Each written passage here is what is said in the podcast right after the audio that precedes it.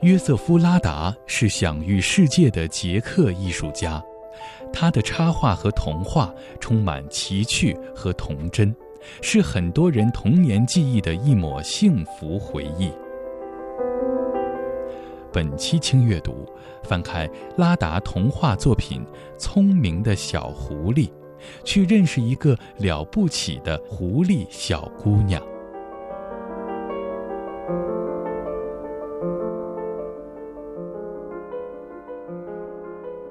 说到杰克的可爱动物形象，也许你会想到动画片里的黑色鼹鼠。这只咯咯笑的鼹鼠是很多中国人对杰克的最初印象。在杰克和这只鼹鼠齐名的，还有一只聪明的黑猫米克什。米克什是捷克艺术家约瑟夫·拉达创作的童话形象。原来拉达有两个女儿，女儿们小的时候，睡前总要拉达讲故事。于是就有了黑猫米克什的故事，还有一只聪明的小狐狸的故事。拉达的女儿们早已长大，这些黑猫小狐狸的故事依然陪伴着世界各地的小朋友，编织五彩斑斓的童年梦境。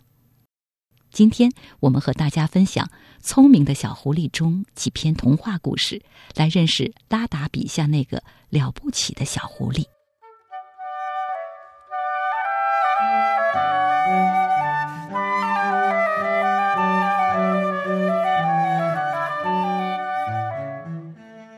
故事的舞台，在霍莫勒山和卡恰克湖之间的一小片林中空地。五科举护林屋就坐落在这里。为什么叫五科举呢？因为护林屋的前面耸立着五棵高大茂盛的山毛榉树。小屋里住着护林人沃比努卡夫妇，还有他们的孩子哥哥叶尼克和妹妹鲁然卡。两个孩子都很喜欢自己的家。林中小屋有孩子们喜欢的一切乐趣，乌比努卡夫妇很爱他们的孩子，希望他们能享受到所有的童年乐趣。有一天，乌比努卡先生从林子里回来，带来了一只小狐狸。两个孩子好喜欢这只小狐狸，希望它能爱上护林屋。可是，其实小狐狸并不喜欢脖子上戴着项圈，也不喜欢人类给它安排的新家。当他意识到摆脱不了项圈的时候，他就只能尽量去适应这个新的环境。两个孩子很喜欢小狐狸，经常来看他。小狐狸也很快喜欢上了两个孩子。鲁然卡特别爱看书，他不仅喜欢自己读书，还觉得小狐狸应该也有兴趣听他读书里的故事，所以经常给小狐狸读书。小狐狸当然听不懂他在读什么。不过他很认真的听啊听啊，渐渐的竟然完全听懂了。有一天，小狐狸趁着项圈不紧，离开了这个新家。他当然舍不得两个孩子，但是他想，如果觉得森林里的日子过得不舒服，还可以再回来。离开沃比努卡一家之后，小狐狸经历了很多事情，成长为一个独立坚强的护林员狐狸阿姨。今天我要给大家讲的，就是其中一则小狐狸打电话的故事。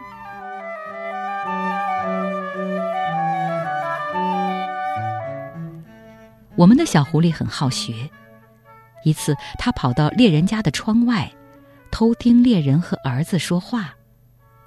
小男孩问爸爸：“昨天妈妈和你说家里要买一只大火腿，你说好的。”可是我没有看到你让人去城里买，也没有看到你写信，甚至你都没有出门。可到了天快黑的时候，熟食店的店员竟给我们送来了一只大火腿。爸爸，我真想知道你是怎么做到的。猎人回答道：“天哪，我还没和你说呢。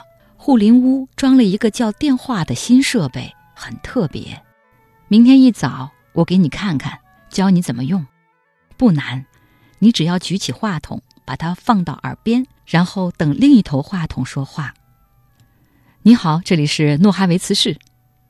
你一听到这个声音，就马上告诉他你想联系的诺哈维茨市里人的电话号码。你可以说五四，这是斯皮利克先生熟食店的电话。再过一会儿，你就可以跟他畅快对话了。你说：“您好，这里是猎人布热茨纳。早上好，斯皮利克先生，您怎么样？很好，对吧？怎么能不好？您身边都是好吃的。我们现在也想来点肉尝尝，请您帮我们送一只大火腿吧。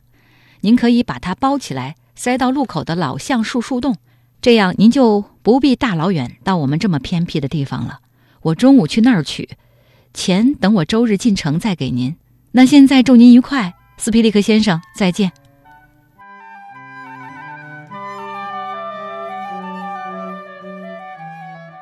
听完这些，窗外的狐狸阿姨激动的胡须都竖起来了。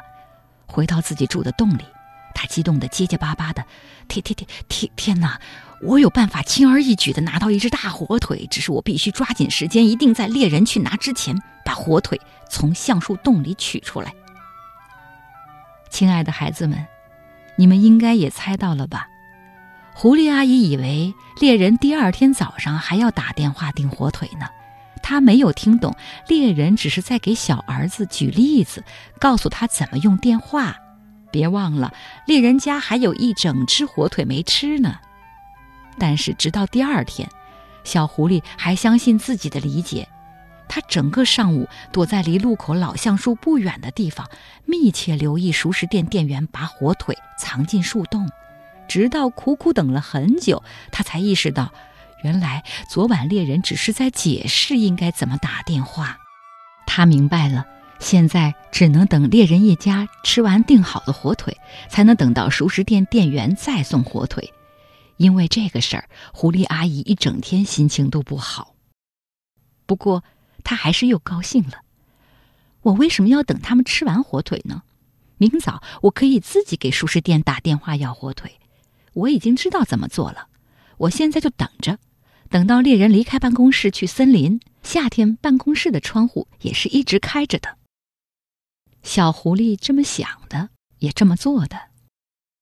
第二天早上，他观察到，猎人关上办公室门去森林里了。他从开着的窗户跳进去，迅速找到电话。狐狸阿姨不加思索举起话筒，等另一头传来诺哈维茨服务中心的声音。他用低沉的嗓音说：“请拨电话五四。”电话那头回答道：“您好，这里是安东尼奥·斯皮利克熟食店。”小狐狸用胡子蹭着话筒，发出哗哗的声音，好让对方相信这边说话的是长着胡子的猎人。接着他说：“您好，这里是猎人布热茨纳，请您今天上午再送一只火腿。您可以把它包起来，放进路口老橡树的树洞，这样就不用大老远来猎人屋了。我今天中午去那里取钱，我周日付给您。再见。”放下话筒，小狐狸飞快地从办公室跳出去。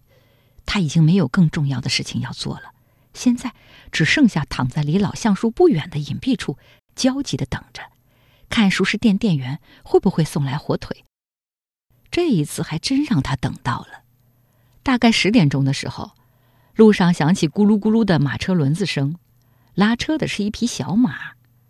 马车在老橡树边停下，跳下了熟食店的帮工。他机警地朝四周看了看，很快把什么东西塞进了老橡树的洞口。藏在隐蔽处的狐狸阿姨激动地颤抖起来。等帮工和马车一离开，他就走到老橡树旁，急不可耐地从树洞里抽走包裹，四条腿尽可能快地直奔狐狸洞。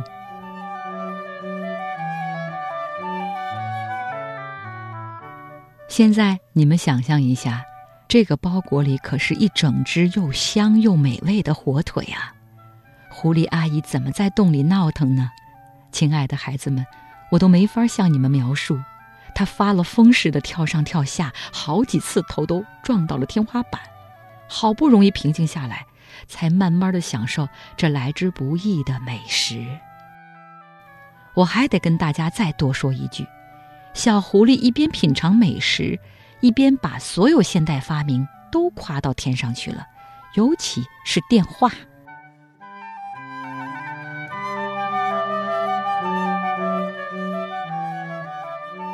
出于好奇，小狐狸后来又去了猎人屋。他想到窗户下面听听猎人是不是已经知道了他的成功事迹，又是怎么跟孩子讲的。猎人还真的一个晚上都在跟小儿子讲，有个骗子盗用了他们的电话，冒充他骗了城里熟食店的一只大火腿。他还说这种做法是欺诈，会被判刑坐牢。那个骗子坏蛋别想逃脱惩罚。现在人们已经向警察局报案了。狐狸阿姨不敢接着往下听了。她被吓得够呛，匆忙离开了猎人屋，觉得还是躲到洞里更安全。他在洞里慢慢冷静下来，仔仔细细的考虑整件事情，然后决定不向这些自以为万物之主的人类认输。他要再从熟食店老板那里得到一只火腿。这当然是太冒险了，可狐狸阿姨第二天早上真的去了。她谨慎的观察。等确定办公室里没人，就马上从开着的窗子跳进去，用和上次一样的粗嗓门打电话，还是订诺哈维茨市斯皮利克先生家的火腿。他特别强调，这次打电话的真的是猎人先生，让他们把火腿还是藏在路口老橡树的洞里，猎人先生下午过去拿。打完电话，狐狸阿姨从容的跳出来，小跑着回家了。可他哪里知道，猎人当时正从锁眼里看他。等他打完电话离开，他赶紧又给斯皮利克先生打电话，让他千万别再送火腿。猎人向斯皮利克先生解释说，这又是一场骗局，而且是他们林区的一只聪明狐狸设计的。他怂恿斯皮利克先生，在老橡树里放一小节香肠，还有一个结实的陷阱，那个小骗子一定会被抓住。他们两个人还约好，明天上午一起实施捉拿计划。这个时候，狐狸阿姨正在床上反反复复的思考整件事情。她最后决定，应该先藏在安全的地方观察。如果斯皮利克先生真的放火腿到橡树洞里，再采取下一步行动。主意拿定，他赶紧跑过去，藏到了路口附近山坡上茂密的灌木丛里，在那儿。可以清楚的看见周围的情况。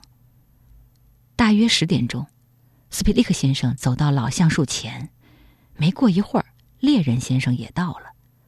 狐狸阿姨立刻集中注意力，睁大眼睛，竖起耳朵。猎人和熟食店老板好像放了什么到树洞里，然后就走开了。狐狸阿姨用鼻子使劲儿的嗅。闻到了从橡树那吹来的风里有一丝香味，还有一股可疑的铁器味儿。他轻蔑的嘲笑两位先生的捕猎手段，等看到他们走远，再从藏身处窜出，快速跑向老橡树。他只用左眼朝树洞里瞄了一眼，就全明白了。他什么也没拿，而是径直往斜橡树下的狐狸洞跑。一回到家。他就四处找笔和纸，在上面写写画画，之后又拿着纸跑回到路口的老橡树那儿。小狐狸小心翼翼地将纸放进腐朽的树洞，听见树洞里咯噔响了一下，他小步快走到坡顶的灌木丛中藏起来。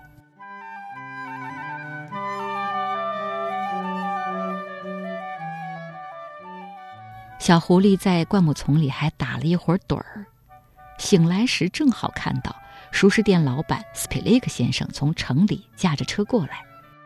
猎人从家里一路小跑过来。虽然他们远远的就看见没抓到狐狸，还是想走近一点，确定一下是不是真的没有抓到。亲爱的孩子们，我真希望你们能看到这两位先生看到信时脸上惊讶的表情，尤其是斯皮利克先生。信上。这样写着：“亲爱的熟食店老板斯皮利克先生，咱们这儿可不能这么糊弄订货的顾客呀！我从您那儿订的是火腿，您给我拿来的是过期香肠。不过也没关系，既然您这么不把顾客放在心上，那我也就不劳您辛苦来老橡树一趟了。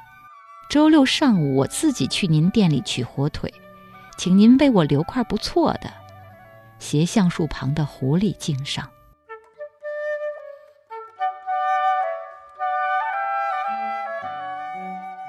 斯皮利克先生看完之后大怒，说：“让他来拿火腿吧，我一定好好的欢迎他。我要告诉他，那会是他生命的最后一程。”这并不稀奇。狐狸阿姨非常吃惊的听到猎人竟有些自豪的说：“我不知道，我不知道，斯皮利克先生，没准他又会骗您一次呢。